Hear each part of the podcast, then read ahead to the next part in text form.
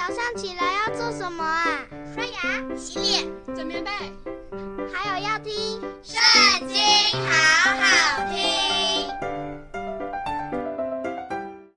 大家好，又到我们读经的时间了。今天要读的经文在诗篇第八十四篇。万军之耶和华，你的居所何等可爱！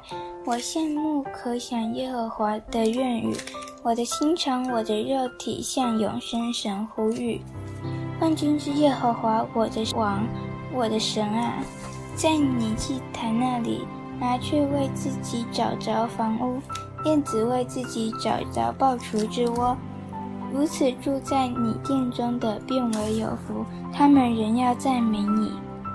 靠你有力量，心中向往锡安大道的这人便为有福。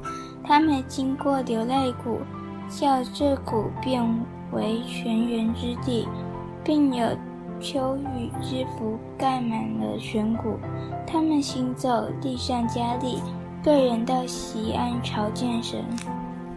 耶和华万军之神啊，求你听我的祷告；雅各的神啊，求你留心听。神啊，你是我们的盾牌，求你垂顾观看你受告者的面，在你的院里住一日，胜似在别处住千日。